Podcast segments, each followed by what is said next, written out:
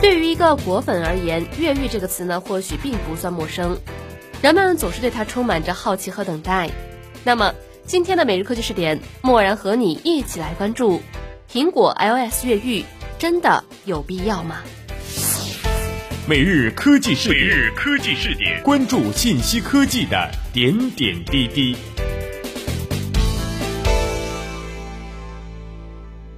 咱们大家都知道，苹果呢每年都会发布一个 iOS 的新版本，在这个中间呢，虽然偶尔会发布一些更新，但这些更新呢都只是局部的提升和细微的改变。如果说呢要有重大的系统级别的功能更新，那恐怕真的是要一年等一回。然而，越狱创新的脚步呢却不会因为新版本的出现而停歇。当咱们每天有意或者无意间的打开 C 店商店的时候，总是会欣喜的发现新上架的插件或者新越狱的应用软件。当然了，从二零零七年七月国外开发人员发布的第一个越狱工具开始，到二零一三年十一月 e v a d e r s 越狱梦之队放出 iOS 七点零点 X 完美越狱工具 Evasion 结束，那每次新越狱工具的出现呢，总是能吊起果粉们好奇的小胃口。那当苹果发布了 iOS 八不久后呢，来自我们中国的盘古团队呢率先发布了 iOS 八完美越狱工具，震惊世界。而日前来自中国的另一个团队太极越狱再次惊呆世界，为全球果粉们提前送上了一份惊喜的圣诞礼物，那就是发布了全球首个 iOS 八点一点一越狱工具。据悉，新的越狱工具呢目前看起来较为稳定。这个工具呢支持 iOS 八点零到 iOS 八点一点一，那支持的机型呢也包括了 iPhone 四 S 到 iPhone 六 Plus。除此之外呢，还支持 iPad、iPad Air 和 iPad Air Two、iPad Mini 和 iPad Mini Two 以及 iPad Touch。那对于多年使用 iOS 系统的老果粉来说，越狱的好处自然不用多说。但是呢，对于刚刚入手苹果设备的新果粉来讲，越狱能为自己带来哪些？带来多少真真切切的方便与风险？这个呢，还真的是一个非常严肃的话题。那么，在讨论这个话题之前呢，默然先来跟大家普及普及，介绍一下究竟什么是越狱。那有很多小白用户对越狱这个词比较陌生，有些人呢声声闹着要第一时间进行完美越狱，但是呢，他们并不知道越狱之后究竟和不越狱有什么区别。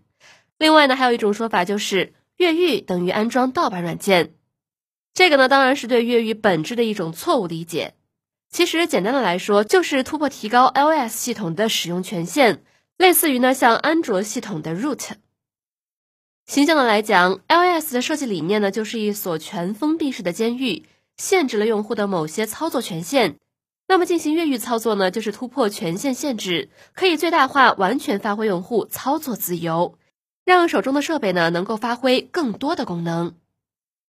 准确的来看，越狱呢是用于获取苹果公司操作系统 iOS 最高权限的一种技术手段。用户呢使用越狱技术可以获取到 iOS 的最高权限，甚至有可能进一步解开运营商对手机网络的服务限制。而谈到的完美越狱呢，一般是指设备在完成越狱后可以正常的开关机，而不完美的越狱则是指设备开机时呢需要重新进行引导。但是在使用上和完美越狱后的设备是没有任何区别的。越狱后呢，不会对设备造成任何硬件方面的影响。如果你觉得用的不好，还可以通过刷机的方式刷到最新系统，或者呢，你也可以利用备份降级到所需要的系统版本。那说到越狱的本质呢，其实就是 iOS 的机制最大程度的保护了用户的安全性。理论上，任何木马、蠕虫病毒或者恶意程序都不可能获取到用户的个人隐私信息。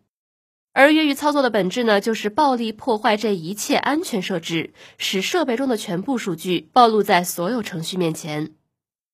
那么，越狱之后的设备又有哪些好处呢？归纳起来有以下三点。第一点呢，是可以实现安装功能插件。那通过这些插件，既可以实现让功能的完善，也能让你打造出个性化的 iOS 设备。比如说，实现手势操作、界面优化、来电归属地显示、短信及时回复、文件管理以及自制主题等。那么最重要的是，一些插件通过手势的方式，也可以让 iPhone 等单手操作体验有更好的提升。那么在安装插件前，需要通过 Cydia 添加员方可实现上述操作。第二点呢，就是可以获取系统操作权限。那考虑到苹果 iTunes 在操作上的繁琐程度，各种第三方助手呢都很大程度上也力争取代 iTunes 的地位。因此，如果越狱之后呢，用户可以完全打开系统权限，从而在文件管理方面和安卓齐头并进。而第三点呢，就是打造手机个性包装。那么，通过安装插件应用，可以随意设置手机主题，美化桌面图标，定时更换主题，手机铃声，安装破解游戏软件，同时呢，也可以破解免费的应用操作等。那么，就可以最大化激活效果，让自己的设备在众多小伙伴中脱颖而出，从而打造一个与众不同的完美设备。但是呢，大家也都知道，事物呢都有两面性。越狱当然也有它自身的风险性，那就是基于受限于 iOS 的安全防护机制。真正危险的情况是用户隐私数据的大范围泄露，同时呢，越狱之后导致设备待机时间缩短、变慢、卡顿、不稳定，甚至无法开机。这些现象的出现呢，都是由于一些不稳定的第三方应用或插件越狱后失去自维护功能的 iOS 系统、系统垃圾积累过多等原因造成。那大部分的越狱用户呢，在使用设备一段时间后，都会有这样的感受。然而，这些问题呢，最多只是影响了用户的使用体验，并不能称之为严重。况且，系统性能的降低呢，是一个渐变的过程，也会让人们逐渐适应。其实，当苹果走进了 iOS 七时代后，用户的越狱需求呢，就开始已经减少。这是因为用户之所以选择越狱，是出于对突破 iOS 系统功能缺陷的需要。那么，在满足这个需要的同时，牺牲掉的是系统的安全性和稳定性。所以，用户在选择是否越狱时，都面临一个权衡。那么，为了获得新功能而放弃系统的安全稳定功能，到底值不值得？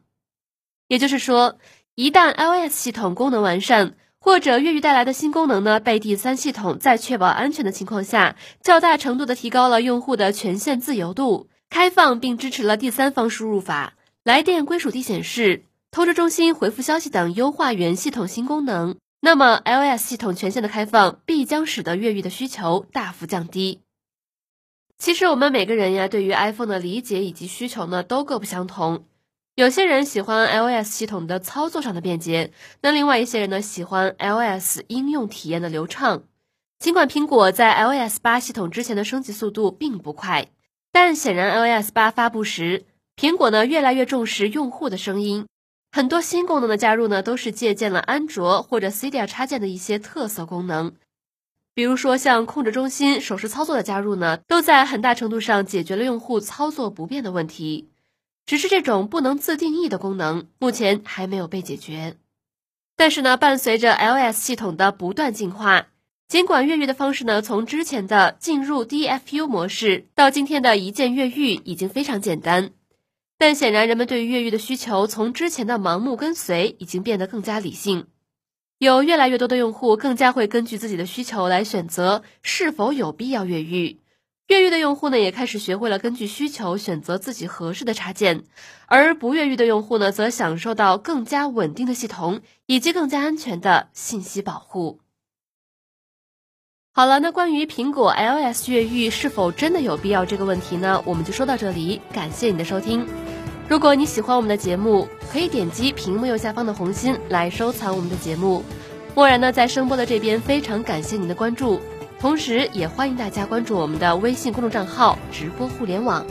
你的观点、意见和建议都可以通过微信公众账号“直播互联网”和默然联络。